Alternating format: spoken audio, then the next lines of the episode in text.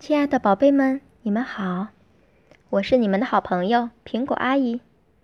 啊，真开心呐，又和大家见面了。今天晚上，苹果阿姨给大家讲的故事呢，叫做《我要我的牙齿》。小公主有一口好牙齿，每天早上她都会数一数牙齿，然后把它们通通都刷干净。然后他会再数一遍，他一共有二十颗牙齿。他的朋友没有二十颗牙齿，因为他们不是公主和王子。他的弟弟是王子，可是一颗牙齿也没有。小公主说：“我有一口好牙齿，对不对？”大将军说。好像一排整齐的队伍。海军司令说：“跟港湾里的舰队一样有次序。”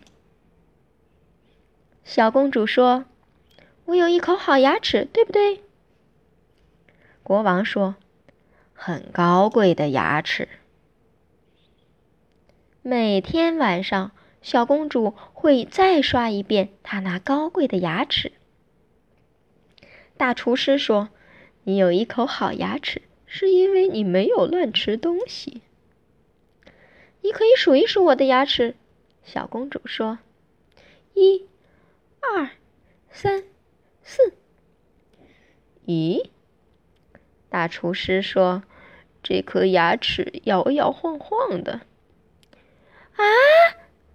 小公主尖叫：“有一颗牙齿摇摇晃晃！”啊！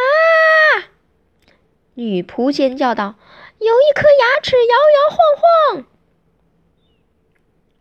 那颗摇摇晃晃的牙齿一天比一天摇摇晃晃。